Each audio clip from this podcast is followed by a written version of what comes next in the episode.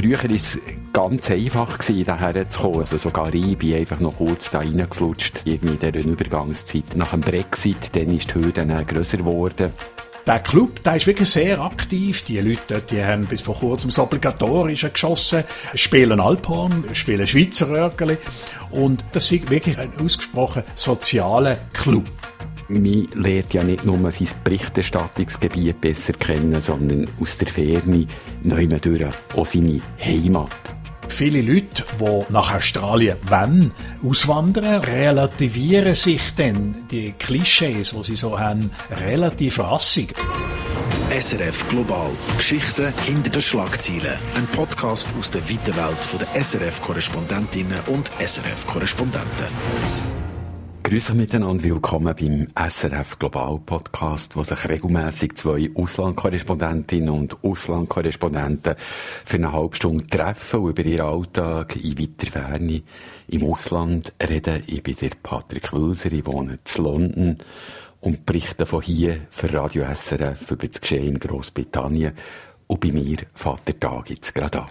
Ja, und ich bin der Urs Welterlin in Australien, berichte seit gut 30 Jahren aus Australien über Ozeanien und bei mir geht der Tag gerade zu. Es ist 8 Uhr oben, ja, immerhin, Patrick. Wir sind etwa 18.000 Kilometer äh, auseinander.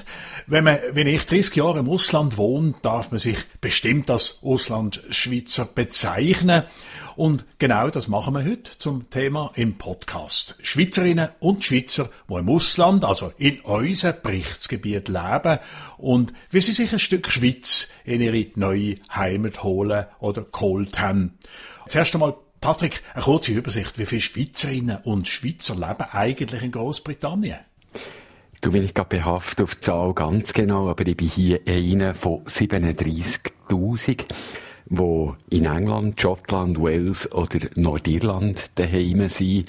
Das sind Schweizerinnen und Schweizer, die zum Teil beruflich für ein paar Jahre kommen zum Studieren oder äh, weil sie bei einer Bank arbeiten, häufig hier in London oder ein Geschäft eröffnen oder eben ein Journalist sein oder kürzlich gerade irgendwie, als ich von der Ferien heimgeflogen bin, von der Ferien ist in Reihe hinter mir eine alte Dame gesessen im Swissflüger, die seit 40 Jahren in London wohnt, wie sie äh, mal als Au-pair ist gekommen und er hier einen Engländer hat und dann geblieben ist. Also das ist so ein bisschen Population hier. Früher war es ganz einfach gewesen, daher zu kommen, wenn man es so darf sagen. Also sogar ich bin einfach noch kurz da reingeflutscht. Das heisst, irgendwie in dieser Übergangszeit, äh, nach dem Brexit, dann ist die Hürde dann grösser geworden. Also ich habe zum Beispiel nie auf eine Ausländerbehörde müssen oder Immigration kompliziert irgendwie Fingerabdrücke zeigen oder so. Heute ist es ein bisschen komplizierter. Man muss beruflich qualifiziert sein seit dem Brexit. Man muss in der Schweiz zuerst überhaupt eine Sprache Sprachtest absolvieren, wo geschaut wird, ob man genügend Englisch kann, für daher zu kommen.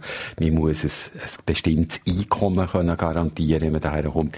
Ist das in Australien ähnlich? Ist die Hürde höher? Man hört ja sehr viel über die australischen Einwanderungsbehörden. Ja, das ist äh, absolut richtig. Es ist äh, bei uns sehr schwierig. Zuerst aber gleich noch schnell ein paar Zahlen. Wir haben insgesamt 26.000 Auslandschweizerinnen und Auslandschweizer in Australien angemeldet angemeldet und 6000 in Neuseeland. Ich sage jetzt extra angemeldet, also angemeldet beim Schweizer Konsulat. Längst nicht alle tun sich anmelden, obwohl es eigentlich vorgeschrieben wäre. Äh, die Leute sind ganz unterschiedliches Alter. Es gibt Leute, die bis in den 90 Jahren alt sind, aber dann gibt es auch Jüngere. Die Ältesten sind, die ich schon kennengelernt habe, die sind schon weit über 50, 60 Jahre sogar hier in Australien. Und dann gibt es natürlich die sogenannten Expats, eben die, die du auch schon angesprochen hast, also Berufsleute, die etwa für eine Schweizer Firma arbeiten. Es gibt viele Schweizer Firmen, die hier in diesem Gebiet eine Vertretung haben.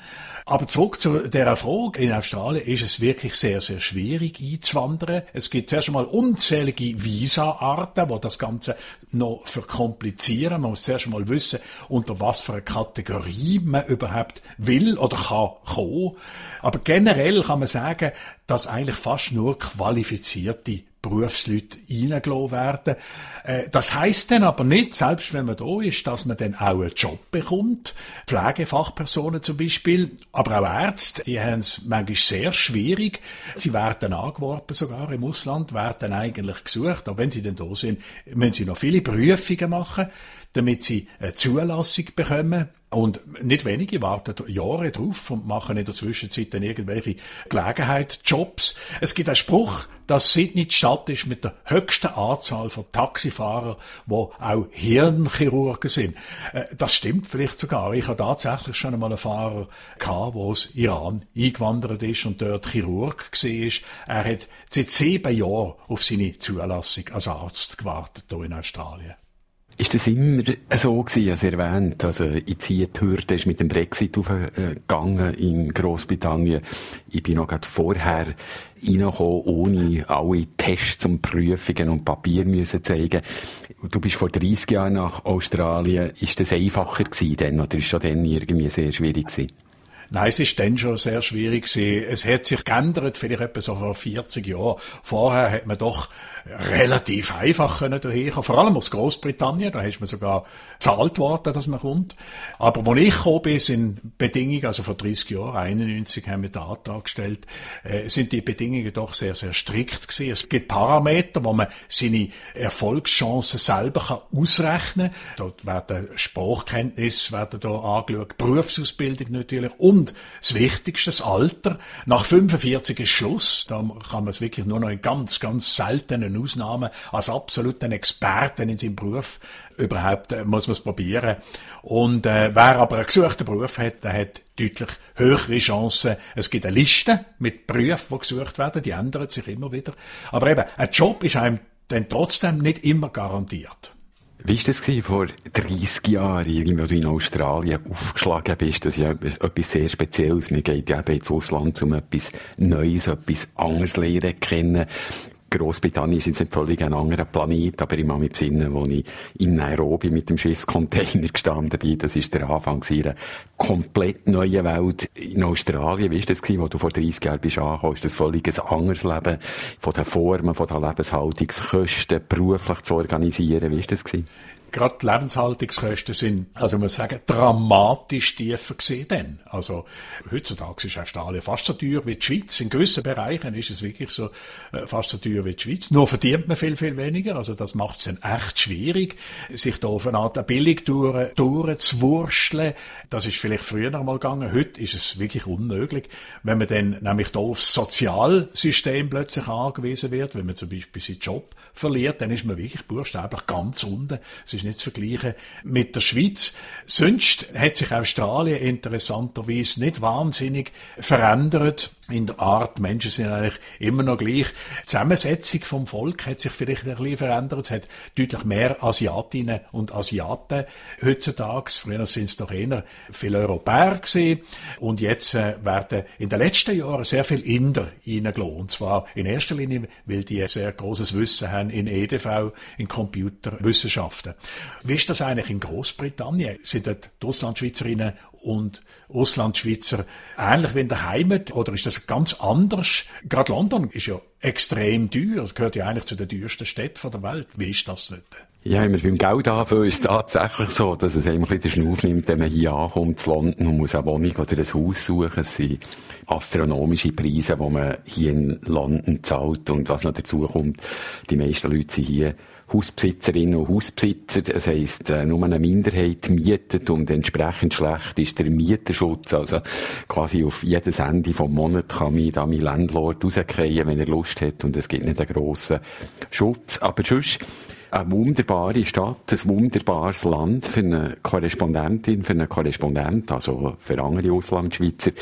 Und natürlich bin ich viel näher der Schweiz als du, nicht nur geografisch. Also äh, Großbritannien ist ein Teil von Europa, ist nicht einfach völlig fremd. Aber die Leute sind häufig erstaunt, wenn ich sage, ich fühle mich Afrika, meinem früheren Standort, manchmal näher als der Schweiz. Äh, es hat vielleicht damit zu tun, dass London quasi halt auch eine Echoraum ist, ein historischer von dieser ganzen Kolonialgeschichte, von dem Empire, wo Kenia dazugehört, aber auch so das halbfertigen, improvisierten, wo eben Afrika ausmacht, wo mich viel gelehrt hat, aber regelmäßig auch genervt hat. Das finde ich hier auch jeden Tag.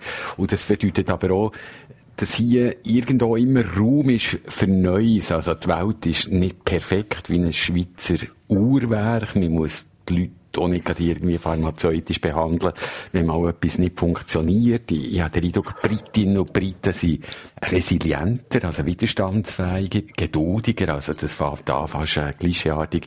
Eben, wenn man hier in der Schlange steht, die Leute bleiben höflich, wenn es mal nicht klappt. Also eine Situation, wo man mal jemandem irrtümlicherweise in der U-Bahn auf den Fuß schaupert, dann endet das Ganze nicht an ihrer Vollkontakt-Auseinandersetzung, sondern mir lächelt, sagt höflich sorry und das Gegenüber lächelt da und sagt kein Problem. Und das schätze ich irgendwie unheimlich. Ich würde, wenn ich Großbritannien beschreibe, würde ich sagen, das ist typisch für die Gesellschaft.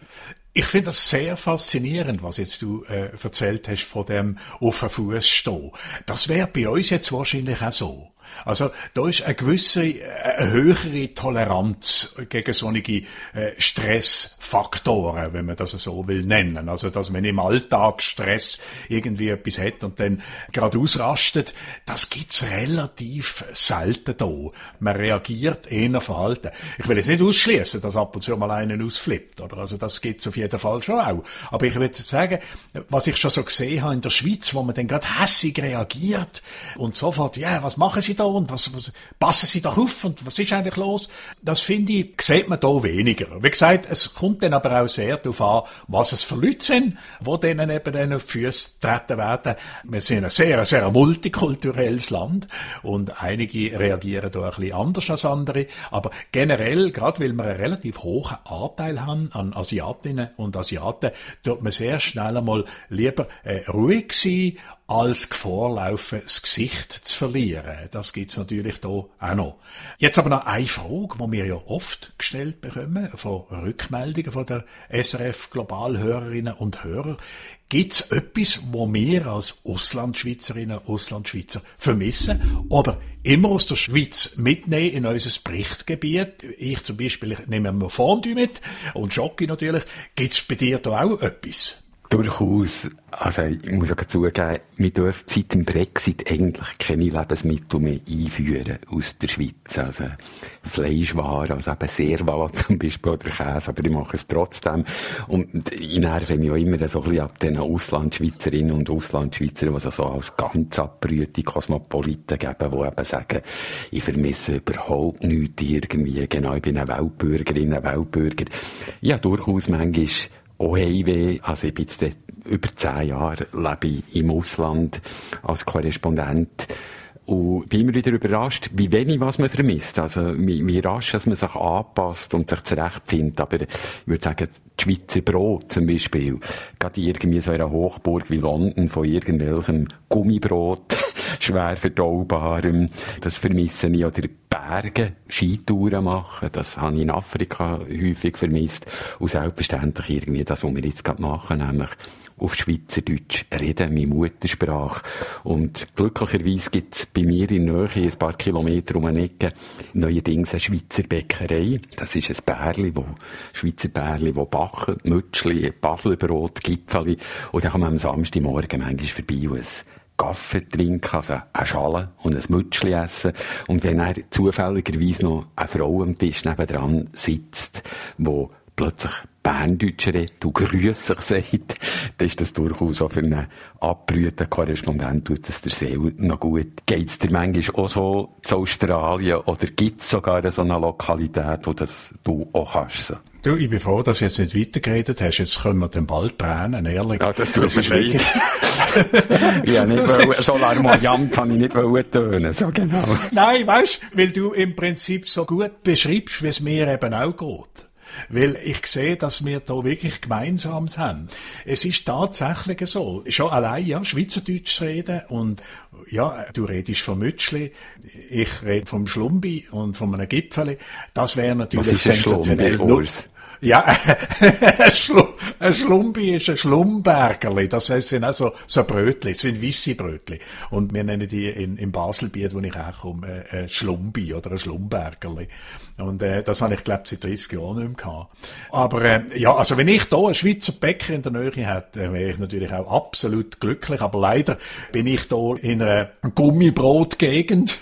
Das ist tragisch, aber wir haben schon vor längerer Zeit angefangen, selber Brot zu backen. Auch Zopf. Was natürlich auch gibt, wenn man, wenn einem das Heimweh wirklich packt, dann gibt's natürlich sowohl in Australien als auch in Neuseeland mehrere Auslandschweizer Club. Ich bin gerade jetzt in äh, Neuseeland und habe beim äh, Präsident vom Schweizer Club in Taranaki wohnen äh, und seiner Frau, der Ottmar Hebler und Marlies, die sind seit 44 Jahren Milchbauern und der Club, der ist wirklich sehr aktiv. Die Leute, die haben bis vor kurzem das Obligatorische geschossen, spielen Alphorn, spielen Schweizer Röckeli. Und der Ottmar hat mir gesagt, das ist wirklich ein, ein ausgesprochen sozialer Club, also sehr sozial aktiv. Und das ist halt so, weil man in Neuseeland nicht einfach so schnell einmal ins Flugzeug kann steigen und in die Schweiz reisen, wie du zum Beispiel das in Großbritannien kannst, Patrick. Ja, wenn ich dir so zulasse, Urs, äh, ich weiß nicht so recht, ob es mich so schudern oder nicht, ich kenne die Clubs noch ein bisschen aus meiner Zeit in Afrika. Äh, es hat in Kenia den Schweizer Schützenverein gegeben, der regelmässig im Rift Valley zwischen der Maasai und der Giraffe auch das Obligatorische geschossen hat. Äh, Bratwürste und Munition ist dann regelmässig mit diplomatischem Kurier irgendwie nach Afrika geflogen worden aus der Schweiz. Und das sind zum Teil auch Auslandschweizerinnen und Auslandschweizer gewesen, oder hauptsächlich, die sind vor 30 Jahren gekommen, als Mechaniker oder Schindler, Liftmonteure. Sympathische, nette Leute, aber doch leicht, ich sage mal, ein bisschen verbuscht. Und ich habe mich manchmal fast gefragt, ob die noch reintegrierbar wären in der Schweiz, wenn sie würden zurückziehen. Hier in London ist es ein bisschen anders. Also da gibt es auch einen, einen Schweizer Club, erwähnt, eben Leute, die irgendwie Au pair, die hier haben geheiratet sind geblieben. Es gibt auch die Schweizer Kirche, äh, ein wichtiger Treffpunkt hier in London. Die sind beide sind so ein bisschen mehr karitativ umfächelt. Also gerade die Schweizer Kirche macht regelmässig ein Morgen für die Obdachlosen, hat übrigens etwas sehr Exklusives. Äh, dort gibt es nicht nur Kaffee und Internetzugang und Haarshampoo, sondern einmal im Monat kommt der Coiffeur, der den Obdachlosen gratis die Haare schneidet. Ist übrigens sehr beliebt unter Obdachlosen. Sie sagen, Kaffee und warme Socken gibt es an jedem Ecken, aber ein Coiffeur, wo man ein neuer Mensch wird und wieder jemand ist. Das ist etwas Spezielles. Aber ich muss auch sagen, selber, ich gehe eigentlich den Schweizer Institutionen eher ein bisschen aus dem Weg und ein bisschen arrogant, aber ich besuche fast lieber britische Institutionen, also egal im Sport oder in Nachbarschaft oder sogar einen richtigen britischen Club mit Afternoon Tea. Wir denken immer, das sind ja interessante Einblicke in, in die andere Welt und das ist auch für einen Korrespondent eben noch wichtig, um mal so die inzestuöse Heimatblase ein bisschen zu verlassen. Und ich, ich habe mich immer so ein bisschen genervt in Kenia, wenn Schweizer einfach haben diskutiert unter sich, was der beste Risotto-Reis gibt, Polenta oder Ragusa. Das habe ich immer ein bisschen langweilig gefunden. Ich weiss nicht, äh, wie es dir aber geht. Ja, also ich, ich wüsste jetzt nicht, wenn ich das letzte Mal bei einem Schweizer Club bin. Wobei, das muss ich jetzt gerade einschränkend sagen. Ich bin nämlich jetzt gerade vor, äh, gerade am Monat bin ich in, äh, in Wellington, in äh, der Hauptstadt von Neuseeland gesehen, mit dem äh, Bundesrat Gassi, der auf der Tour war. Und dort haben wir 1. August gefeiert ist etwa der 5. 1. August 4 gewesen, wo der Bundesrat Gassis erlebt hat auf seiner Asien- und Ozeanienreise, oder sogar die 8. glaube ich. Es hat Raclette gegeben und Alphorn und nur der Wisswein, der ist neuseeländisch gewesen. Ich muss sagen, mir hat das relativ gut gefallen, aber eben, ich mache das nicht jeden Tag und ich bin sicher nicht Mitglied in einem Schweizer Club. Auch ich habe manchmal ein bisschen, ja, ich brauche das eigentlich nicht so. Man muss dazu sagen, dass in Australien und Neuseeland Schweizer Clubs auch eigentlich gestartet worden sind, gegründet worden sind, zum Schweizerinnen und Schweizer zu unterstützen, die in Not sind, gerade für ältere Menschen. Heute muss man sagen, sind solche Clubs mehr oder weniger sehr oft, gerade hier in Sydney zum Beispiel, Business Networking Gruppen. Die soziale Komponente ist äh, nicht mehr so ausprägt wie jetzt hier im Taranaki Club in Neuseeland. Aber man kann auf jeden Fall sagen, für viele Leute sind die eben doch ein wichtiger Ort zum Zusammenkommen. Gerade die Leute natürlich auch, die vielleicht nicht mehr so eine einen grossen Kontakt haben zur Schweiz. Du hast den Bundesrat Gassis erwähnt, das wäre dann mal ein, ein Podcast für sich. Gehört ja mit zu unseren Aufgaben, so quasi die mediale Begleitung von Bundesrätinnen und Bundesräten. Der Bundesrat Gassis war schon mal hier, gewesen, bin mal mit dem in Downing Street beim Boris Johnson aber über das können wir vielleicht mal ein anderes Mal reden.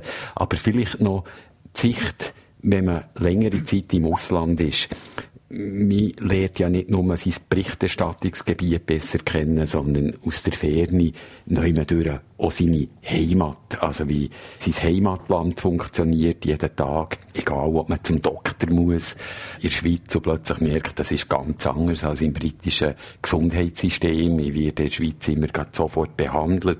Wenn ich ein Röntgenbild muss machen von meinem Fuß, dann findet das zehn Stunden später statt. Hier muss ich vielleicht drei, vier Monate warten, bis das überhaupt stand kommt.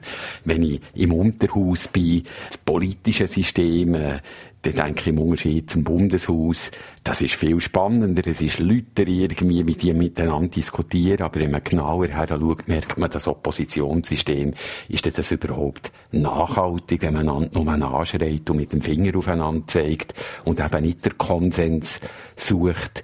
Also machst du auch solche Beobachtungen, dass du eben nicht nur irgendwie Australien besser lernen kennen, sondern auch immer durch eben auch die Schweiz? Auf jeden Fall, absolut, weil wir haben ja in Australien eigentlich das gleiche System mit gewissen Unterschied wie dir in Großbritannien und die Anschreierei ist auch etwas, wo wo mich von Anfang an eigentlich immer irritiert hat. Also am Anfang, als ich, als ich das erste Mal den Fernseher angemacht habe und die, die, die sogenannte Question Time gesehen habe mit dem damaligen Premierminister Paul Keating, habe ich gemeint, das sei eine Slapstick-Komödie.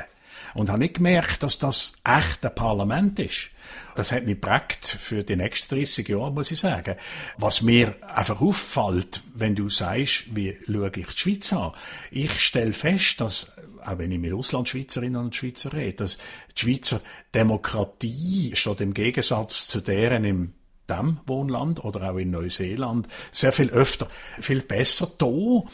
Das sagen mir auch Leute, die die Schweiz früher sicher kritisiert haben, dass sie sich zu langsam zu tragen. Ich persönlich denke auch so. Ich finde die Schweizer Demokratie wirklich top nach den vielen Jahren, wo ich jetzt so in dem anderen System lebe. Ein Beispiel, ich bekomme immer die Wahl- und Abstimmungsunterlagen aus Brattelen, wo ich aufgewachsen bin. Bis heute bekomme ich die zugeschickt auf dem Postweg. Und wenn ich die dann meinen Freunden zeige und ihnen sage, dass wir sogar darüber können abstimmen, ob die Strasse nach Frankendorf frisch teert werden soll, dann fällt bei denen der Käfer ab. Äh, da entscheidet der Premierminister praktisch eigenhändig, ob Australien in den Krieg zieht, oder? Und ähm, was vielleicht auch noch ein wichtiger Punkt ist, etwas hat sich doch in den 30 Jahren sicher verändert, jetzt einmal was Auslandschweizerinnen und Auslandschweizer angeht. Viele dann haben noch so eine kleine Heidiland-Vorstellung von der alten Heimat. Das hat mich immer ein bisschen irritiert. Alles ist gut und nett, eine heile Welt daheim und da ist alles schlimm. Heute dagegen hat man natürlich Skype und Teams und redet mit den Verwandten daheim regelmäßig und die sozialen Medien, die geben einem auch eine viel größere Einblick in die Realität in der Schweiz. Und dann fliegt man natürlich in der Regel auch öfters zurück in die Schweiz und, und hat darum auch ein realistischeres Bild von der alten Heimat. Das ist für Einwanderinnen und Einwanderer in den 60er, 50er Jahren natürlich nur ein Traum gewesen. Die sind im Verlauf ihrem Leben, wie mir jemand einmal gesagt hat, vielleicht ein oder zweimal zurück in die Schweiz, in die Ferien gegangen. Die Reise dann ist natürlich sehr viel teurer gewesen, als sie heute ist.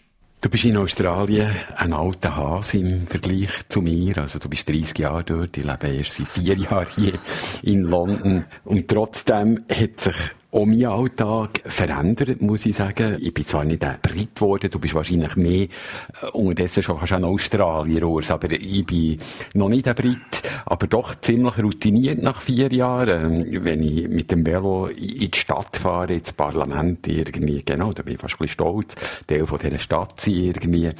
Man im Sinn, der Sommer, wo ich von der Ferien zurück bin an der Grenze, hat mich der Schweizer Grenzbeamte gefragt, woher er geht, und dann gesagt, hey. Und dann habe ich gemerkt, wo ist jetzt der Hey, dort oder hier? Und ich merke so im Alltag, wie mich nicht mehr einfach nur die grossen Sachen beeindrucken oder interessieren, sondern eben auch die kleinen. Es ist eben nicht mehr einfach, wie du hast vorhin gesagt, Parlamentsdebatte im Unterhaus, die mich beeindruckt. Oder eben das erste Mal, als ich in Downing Street war, oder in diesem Königshaus. Sondern sind die kleinen Sachen, zum Beispiel beim Einkaufen, um eine Hausecke im Tesco, das ist hier quasi so der Denner, der Aldi, wo man schaut, was kaufen die Leute genau ein? Wer zahlt noch mit Bargeld, wie er eben vielleicht keine Kreditkarten bekommt auf der Bank. Oder warum wechselt mein Stromanbieter all halb Jahr irgendwie? Nervt mich unterdessen. Hat zu tun mit dieser Privatisierung. Oder wenn ich gehe schwimmen, warum rieselt ständig im Hallenbad ein Stück von Decke auf das Wasser oben runter? Oder wenn ich Zahnweh habe, wie kürzlich, warum komme ich bei dem staatlichen Gesundheitsdienst ersten Termin Mitte 2024? Und ich habe manchmal das Gefühl, all diesen kleinen Sachen, an diesen Beobachtungen, kann man eigentlich unheimlich viel über das Grosse und Ganze in diesem Land irgendwie sich zusammenbauen. Und es ist auch wichtig, ein Beruf für Berichterstattung irgendwie. Und wir merken vielleicht, was anders ist als in der Schweiz. Also für mich ist das auch wichtig. Ich weiss nicht, wie es dir geht, das Grosse und das Ganze in Australien. Ja, äh, ich lebe natürlich auch sehr im Alltag dort seit 30 Jahren.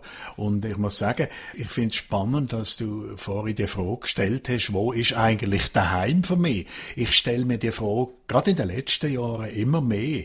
Und ich muss einfach immer wieder zum gleichen Ziel und zur gleichen Antwort. Ich sage immer, ich bin ein Schweizer, der in Australien lebt. Auch nach 30 Jahren, auch obwohl ich hier meine Familie habe. Ich merke, dass ich von der Art her sehr, sehr viel mehr ein Schweizer bin als ein Australier. Das hat natürlich auch ein bisschen mit dem Job zu tun. Ich muss eine gewisse berufliche äh, Distanz haben zu meinem Berichtsgebiet und das pflege ich auch sehr, oder, dass ich versuche, das ein bisschen auch äh, aus der Distanz anzuschauen. Aber was du jetzt erzählt hast vom Hallenbad und vom Zahnarzt, das könnte genauso gut auch hier äh, passieren. Viele Leute, die nach Australien wollen, auswandern, und Australien ist ja eigentlich immer noch ein Traumland für viele Schweizerinnen und Schweizer, relativieren sich dann die Klischees, wo sie so haben, relativ rassig, wenn sie dann eben im Alltag sich müssen beweisen. Ich habe das Beispiel mit dem Job, wo man vielleicht nicht bekommt, ja bereits äh, gesagt. Klar, es gibt eben auch die, die Expats da, die, die von der Firma geschickt werden, die leben sicher nicht wie normale Leute, schon allein wegen dem Einkommen. Sie sind in der Regel deutlich mehr privilegiert.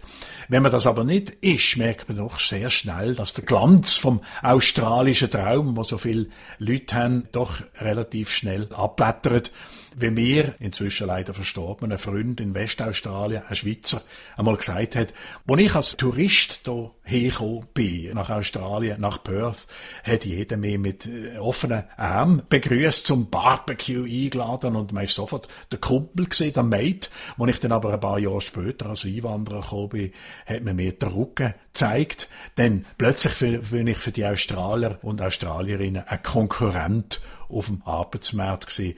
Dem Gefühl, muss ich sagen, kann ich nur zustimmen, Patrick. Ich glaube mir, etwas aufzugreifen, was du vorhin hast gesagt, das Gefühl, wenn du sagst, Schweizer ziehen, wo daheim ziehen, es ist ja fast ein, ein philosophisches Gespräch, das wir da führen, oder was man muss schauen, dass es nicht kitschig wird, oder so. Ich muss sagen, nach diesen zehn Jahren, ich weiss, wo meine Heimat ist, wo meine Wurzeln sind, irgendwie eben angefangen von der Sprache, von der Mentalität. Und gleichzeitig ist es ja unheimlich auch eine schöne Erfahrung, als Korrespondent, als Auslandschweizer zu merken, dass die Schweiz irgendwie nicht der Nabel vor der Welt ist. Eben Alltag eigentlich auch eben nicht das Referenzsystem, wo man ständig darf damit abgleichen im Sinn von, dort ist es gut, und jetzt schauen wir, wie es die anderen machen, wie die anderen machen es manchmal durchaus auch gut, wenn nicht besser.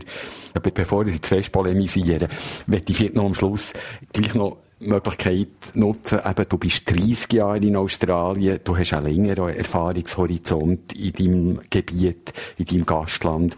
Du hast ja nicht nur Freunde lernen kennen, sondern auch ihre Kinder, vielleicht sogar ihre Grosskinder. Wie ist das irgendwie Auslandschweizerinnen und Schweizer von zweiter und dritten Generation? Es ist äh, auf jeden Fall so, dass viele Auslandschweizer und Auslandschweizerinnen ihre Kinder äh, auch noch in schweizerdeutscher Sprache, selbst wenn sie zum Beispiel mit einem Australier oder mit einer Australierin geheiratet sind, das Schweizerdeutsch immer noch pflegen. Der Ottmar und seine Frau Marlies, das sind natürlich beide Schweizer, die haben nicht nur mit ihren Kindern in Neuseeland Schweizerdeutsch geredet, sondern sie reden jetzt sogar mit denen ihren Kindern, nämlich mit ihren Großkindern, nur Schweizerdeutsch. Und meine Erfahrung ist, dass Kinder das später sehr schätzen. Und zwar, weil sie nicht nur eine Verbindung haben natürlich zu der Schweiz, sondern praktisch gratis eine Fremdsprache können lernen. Vom Schweizerdeutsch zum Hochdeutsch ist es dann nicht mehr so ein grosser Weg.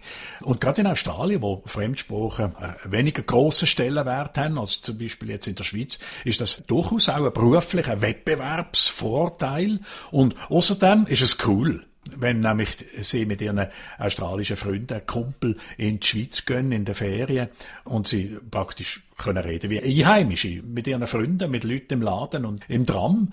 Und auch die Schweizer Kultur wird unter Auslandschweizerinnen und Auslandschweizer sehr oft an die nächste Generation weitergehen. Man lernt vielleicht ein Instrument, man lernt vielleicht ein paar Lieder.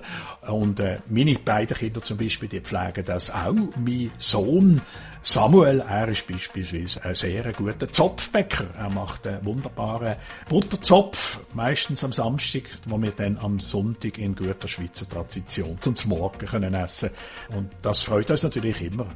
Ich kann keine Zöpfe machen. Ich gehe am Samstag immer noch zum Schweizer Bäcker, zu London irgendwie, zu einem Kaffee, schnabulieren, geniessen. Urs, ich danke dir für das spannende Gespräch um die halbe Erdkugel herum. Wenn ihr, liebe Hörerinnen und Hörer, äh, Fragen habt oder eine Rückmeldung an Urs oder an mich, dann könnt ihr schreiben. Und zwar erreichen ihr uns zum Beispiel via E-Mail unter der Adresse studio.srf3.ch oder unterhalb der Podcast-Beschreibung findet ihr einen direkten Link zu uns. Danke fürs Zuhören und bis bald. Ciao miteinander. SRF Global. Geschichten hinter den Schlagzeilen. Ein Podcast aus der weiten Welt der SRF-Korrespondentinnen und SRF-Korrespondenten.